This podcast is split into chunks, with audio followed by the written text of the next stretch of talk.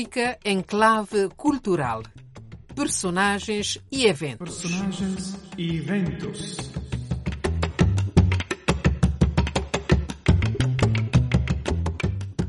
Saudações a todas e todos vós que estáis sintonizados com a Rádio Vaticano para esta emissão semanal que hoje, nesta quadra natalícia, queremos dedicar às crianças. Antes de mais, como diz o Papa Francisco, pensando naquelas crianças que em várias partes do mundo passarão infelizmente o Natal em situações difíceis de guerra, de privações, de miséria e não terão, muito provavelmente, para ler um livro que as divirta e as estimula a imaginar um mundo de maravilhas. Seja como for, vamos falar hoje de literatura infantil, um instrumento indispensável para o crescimento das crianças. E vamos fazê-lo ouvindo histórias para crianças e uma entrevista com Marilene Pereira, autora de vários livros para crianças de Cabo Verde, país onde ela vive e onde é diretora do Instituto Guimarães Rosa, Centro Cultural do Brasil em Cabo Verde, lugar onde se dispõe de um clube de leitura para crianças e adolescentes. Mas antes das palavras desta brasileira que, que já foi professora e jornalista, vamos ouvir a história do tambor, contada às crianças pela saudosa cantora cabo-verdiana Celina Pereira. História, história. Fortuna de céu, amém.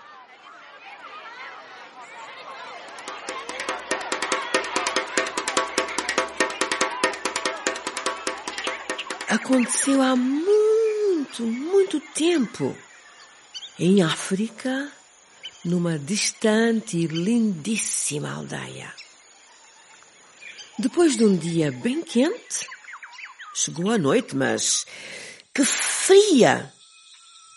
Tão fria que os macacos resolveram aquecer-se à volta de uma fogueira.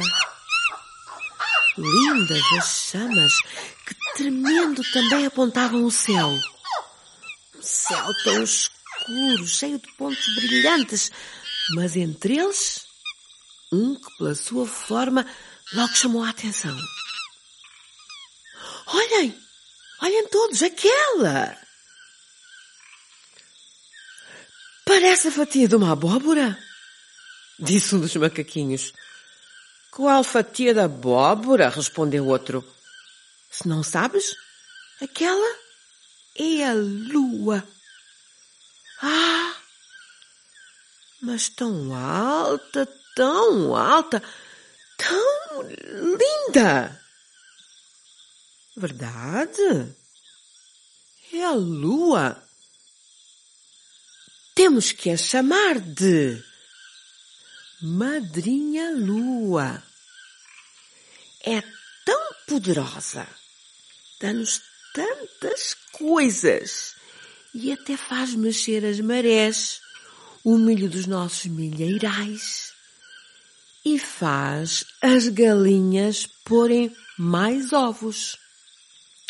Alcançá-la, chegar até tão alto, era o grande problema e deu que pensar.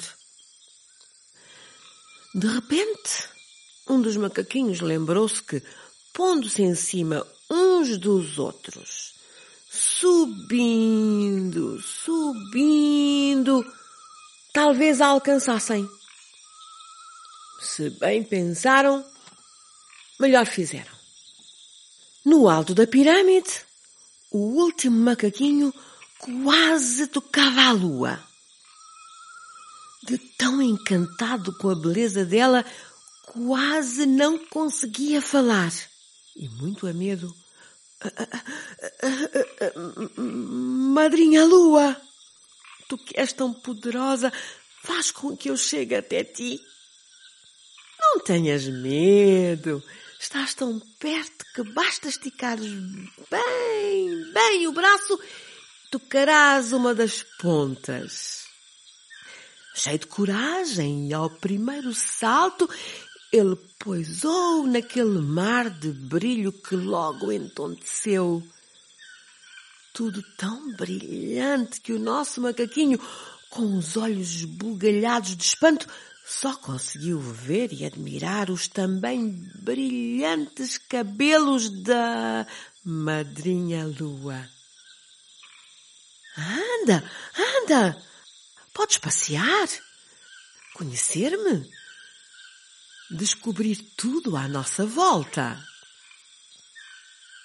Para que contes melhor o que viste, vou ensinar-te a fazer um objeto especial que será também um presente para os amigos que lá embaixo deixaste. Para os amigos que lá embaixo te esperam. E com novidades. Lá foram, colhendo alguns ramos e folhas, todos brilhantes, que encandeavam. Vá, com jeito, com jeito, aconselhava a madrinha Lua. Junta as folhas embaixo. Agora, à volta. E os ramos ficam na vertical. Vá lá. Mais folhas por cima dos ramos. E aqui tens. São fios dos meus cabelos para atar tudo muito, muito bem. Agora, mais dois ramos, um em cada mão. E e bate com eles sobre as folhas.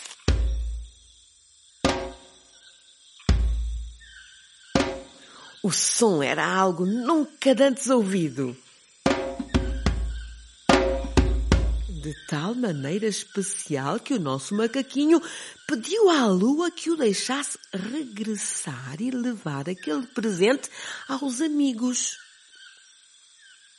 Depois de atado com alguns fios de cabelo da madrinha Lua, lá começou a descida, mas sabendo que, conforme combinado, o sinal para ser largado seria o primeiro toque nesse objeto de som tão poderoso, hum, tomado de ansiedade e alegria, que foram aumentando, aumentando, à medida que ia descobrindo no meio das copas das palmeiras as palhotas dos pais, dos amigos e de outros familiares. Tão perto se julgou que nervosamente começou a tocar. E assim foi largado pela madrinha lua. Na queda dobrou-se de tal maneira o som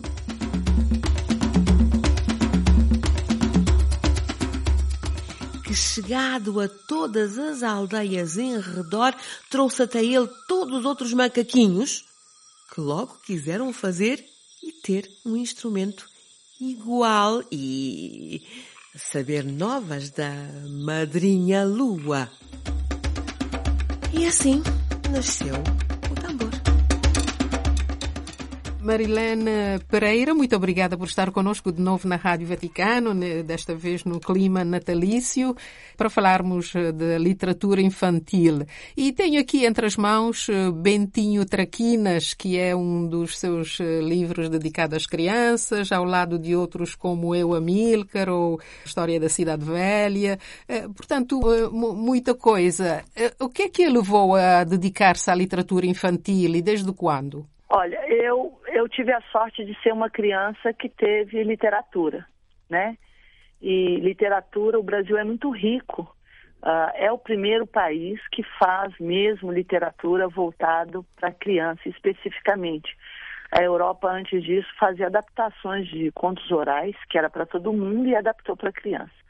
Nós temos o Monteiro Lobato, com a personagem, é, a menina do nariz arrebitado. Então, eu cresci com personagens brasileiros e muito folclore indígena. E quando eu cheguei aqui, me chocou não haver histórias ah, infantis com a cara das crianças cabo-verdianas. Havia livros portugueses ou livros americanos com imagens que não se enquadravam na realidade. Eu fui professora primária há muito tempo, tinha uma sensibilidade e comecei a escrever mais por obrigação. O Bentinho é meu livro mais querido porque é o primeiro. E, e quando eu comecei a escrever, Dulce, eu, eu pegava assim uma tipo uma muleta de escritoras que eu tinha lido e que gostava. E uma delas, a Ruth Rocha. que eu acho que inclusive ganhou o Christian Andersen, que é o, o Nobel da Literatura Infantil, né? E comecei escrevendo na lógica dela, uh, estruturas rimadas, porque eu achava que um país que gosta tanto de música, a escrita rimada, como se fosse música, seria mais acessível. E aí fui caminhando, fui caminhando. Eu acho que eu só virei mesmo escritora infantil com o livro Meus Vizinhos Passarinhos, que tem já uns anos. E a partir dele eu fiz uh, O Mistério da Cidade Velha, que é um de aventura para pré-adolescentes. Esse foi o, o livro mais difícil que eu fiz. E o último, que foi, que me deu muito orgulho, foi o Eu Amilcar. Eu também fui mais ou menos na lógica de, de, de rimas, de estrofes, para facilitar a leitura das, das crianças. E sei que a Marilene não se limita a escrever e a pôr os livros, eventualmente, nas livrarias. Vai, vai também às escolas uh, apresentar uh, e, uh, como é que é dizer, estimular o apetite das crianças às histórias, à literatura, enfim, à imaginação daquilo que é o seu meio ambiente. E a, a gente, isso já no quadro do meu trabalho, no Instituto Guimarães Rosa Praia, né? Nós tivemos formações que nós trouxemos para Cabo Verdeanos e toda formação que tem, eu, eu aproveito para mim também, né? E eu descobri-me como narradora. Então, a gente tem trabalhado nas escolas contação de histórias, que é muito característico do Brasil. Nós temos belíssimos contadores de história, faz parte da nossa cultura o contar histórias. A gente vai à escola e ne, desde o ano passado o, o outro ano, desde 2022, nós temos, sim, ano passado, nós temos um clube do livro infantil lá no Instituto. E nós temos trabalhado com cerca de 40 crianças na motivação para a leitura literária. Então, eles não só leem livros e contos, como também fazem adaptação para o teatro, que é uma coisa de todo no, nova aqui em Cabo Verde. Os resultados têm sido maravilhosos. Uh, Marilene, desde quando é que está em Cabo Verde? Porque disse, quando cheguei, eh, notei que não havia quase nada para as crianças. Quando é que chegou e desde dessa data, para além dos livros que tem feito, que tem escrito pessoalmente, como tem visto a evolução da literatura infantil em Cabo Verde? Olha, eu cheguei em 1988, já tem muito tempo. Na altura, havia só o Tilobo Cuxibim, que não é conto de, de, de maravilhar, de encantamento. Né? Falam que é uma literatura infantil, mas discute-se muito isso, né? A literatura como oral da história não é literatura infantil, né? A literatura não é para formatar, não é para educar. A literatura é para divertir, para encantar. Ah, nessa época havia isso e mais nada. E, mas houve uma evolução. Hoje já muitas pessoas que escrevem para criança. Ah, é um mercado, por exemplo, no Brasil e em Portugal, é o mercado literário que mais cresce. Aqui é mais difícil, Dulce, porque o preço do livro infantil é mais caro do que do adulto, porque ele tem muita cor. E nós temos, assim, em termos de editora, também um mercado muito limitado. Nós somos limitados pela pequenez da população, porque quanto mais livros você produz, mais barato fica cada livro. Ah, mas o que eu tenho, por exemplo, o, o, o Mistério da Cidade Velha, que é o penúltimo, e eu, a Milka, acabaram, não tem no mercado. Então, assim, há uma apetência das pessoas e hoje os pais cabo-verdianos jovens estão muito sensibilizados para a importância da literatura na vida dos filhos. Tanto é que lá no Instituto, o nosso Clube do Livro tem lista de espera. Nós não conseguimos dar resposta. E uma coisa que já nos chamou a atenção, os pais têm apostado nos filhos rapazes, que são os mais prejudicados pela ausência de literatura, sobretudo na escola, que é dramático. A escola cabo-verdiana não promove a leitura de literatura. Então, os meninos passam 12 anos no sistema e só é, obrigatório um livro. Ah, a gente acha que isso vai mudar porque foi aprovado o Ministério da Cultura, o plano do livro, e ano passado houve um trabalho muito bonito, ano passado não, este ano, eu estou confundindo com as datas. o primeiro, o primeiro concurso de, de leitura literária do país e foi uma das coisas mais bonitas que eu vi aqui. Meninos do país todo lendo, interpretando e defendendo a sua obra. Sem literatura a gente não vai a lugar nenhum. E sem apostar na literatura infantil, não tem educação de qualidade de jeito nenhum. Eh, mas dizia os rapazes são prejudicados. Eles estão mais prejudicados do que as meninas? Uh, não há... Sim, eles leem menos, eles leem menos. Os rapazes que ah. a gente tem notado, por causa do tipo de brincadeiras deles, eles não leem, eles não têm paciência para leitura. Mesmo a educação machista que ainda funciona aqui, eles não leem. E eles não têm estrutura narrativa na cabeça. Isso é, é, dificulta o trabalho escolar, dificulta o futuro. Eu só vou dar um exemplo. Nós demos, nós fizemos uma prova de, de proficiência de língua portuguesa para os alunos que vão estudar no Brasil. De todos os alunos que passaram, só passaram dois rapazes. É horrível o insucesso deles. E é um insucesso maior na escola. Isso, para mim, que trabalho com literatura, se deve à falta de leitura. Mas não é leitura de juntar palavras, que eles são capazes de juntar palavras, mas é uma leitura de apropriação do texto literário. Eles não são capazes, porque a escola, os professores não leem, uh, não leem mesmo. Tem professor que tem quase orgulho de falar. Outro dia eu estive com uma professora que se aposentou como professora de língua portuguesa. Ela disse: Nunca gostei de ler. Como é que você pode ser professor e incentivar a leitura se você não gosta de ler? Marilene um, referiu-se, portanto, ao Instituto Guimarães Rosa, que uh, representa o braço cultural uh, do Brasil em Cabo Verde, e sabemos que no Brasil se está a fazer muito para intensificar as relações com a África no âmbito cultural.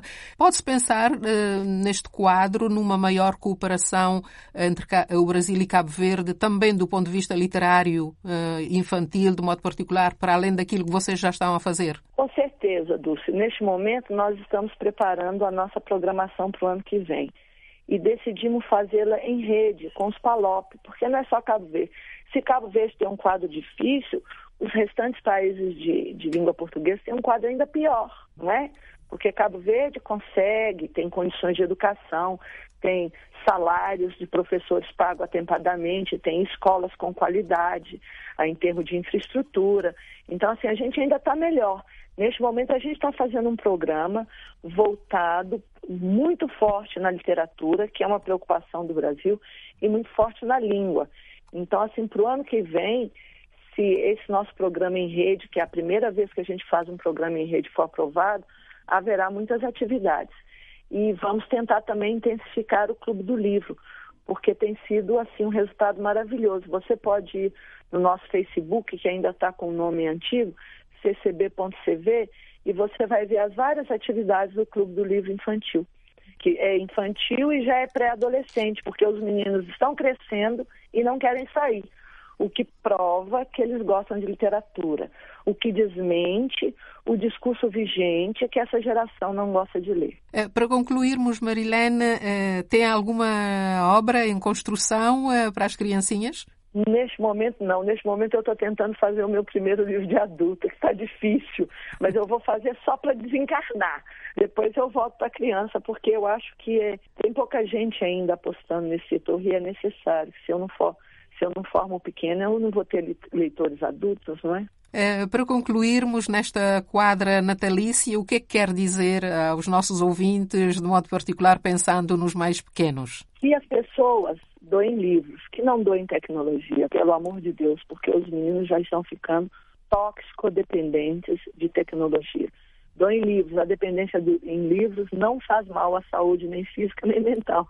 Muito bem, muito bem. Uh, muito obrigada, Marilena, e uh, festas felizes e um, um, Santo Natal também para si e que venha mais literatura para as crianças e para os adultos. Bom acesso para vocês também e para os ouvintes da Rádio Vaticano. Muito obrigada, muito obrigada.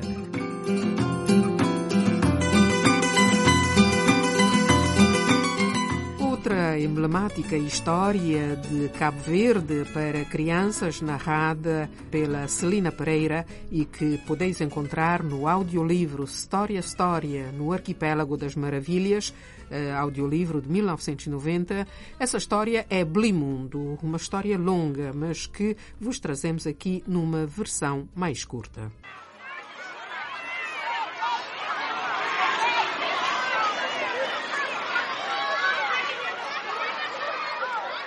Era uma vez um boi. Enorme, lindo, forte. Tão forte que cada vez que mugia, todo o mundo estremecia. Ele trabalhava para um rei. Um trapiche que todos os dias, às voltas, às voltas, às voltas, o fazia sentir-se cada vez mais cansado. Não parava de pensar como deixar aquele trabalho escravo, que cada vez aumentava mais as riquezas do rei e do palácio. A rainha e as princesas cada vez tinham mais roupas, roupas mais bonitas e os soldados fardas mais reluzentes. Mas eu cada vez trabalho mais. Eu e os meus amigos sustentamos este luxo. Como fazer? Um dia fugiu.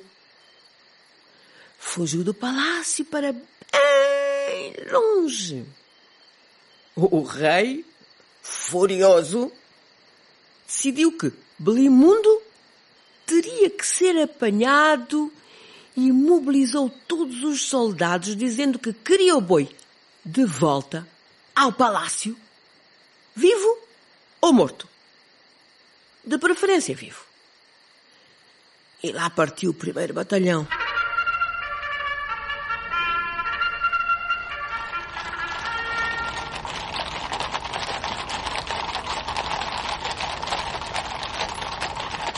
Soldados, cheios de medo, desceram e subiram rochas, tremeram aos mugidos do Blimundo. E não resistiram aos primeiros coices. Lá sobrou um que regressou ao palácio para contar ao rei o sucedido. Muito zangado com a falta de valentia daqueles homens, ordenou a partida de um segundo batalhão a quem aconteceu o mesmo. Hum. Mas, um belo dia, a rainha trouxe a chave do segredo da volta de Belimundo. Ele gosta de música. De quê? Tenho a certeza. E conheço bem um rapaz que costuma tocar cavaquinho por aqui e vamos mandá-lo aos campos. E o rapazinho trazia uma segunda chave. O grande segredo que Belimundo estava apaixonado pela Codezinha. Ele partiu o cavaquinho numa mão e na outra o farnel que mais gostava. Hum, pipocas, pipocas e uma cabaça com água.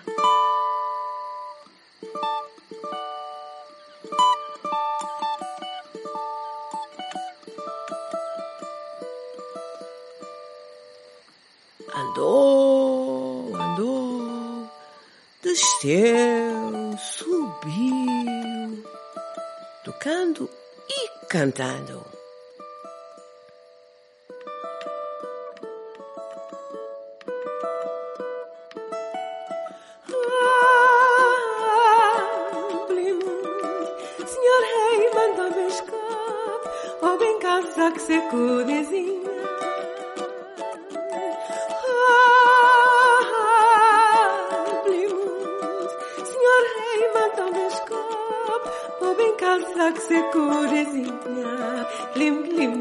cavaquinho, crop, crop, nanha prentinho, lim, lim, nanha cavaquinho, glu, glu, nanha bledaga, lim, lim, nanha cavaquinho, crop, crop, nanha prentinho, lim, lim, nanha cavaquinho, glu, glu, nanha bledaga. Chegamos assim ao fim desta emissão. Não nos resta que desejar-vos, amigas e amigos ouvintes, um Natal feliz e que o nosso mundo de adultos saiba proteger e permitir crescer as crianças na paz e no bem-estar e que os livros infantis sejam para elas um instrumento de são crescimento e imaginação. E como dizia a doutora Marilene Pereira, neste Natal ofereçam livros às crianças uma mensagem para os Mami e Papi, título desta canção de Zequino Doro, coro de crianças eh, que desde 1959 reúne crianças de várias origens para cantar em Itália. Nós estaremos de novo aqui na Rádio Vaticano na próxima quinta-feira com um novo número do programa África Enclave Cultural, Personagens e Eventos. Votos de um feliz e santo Natal.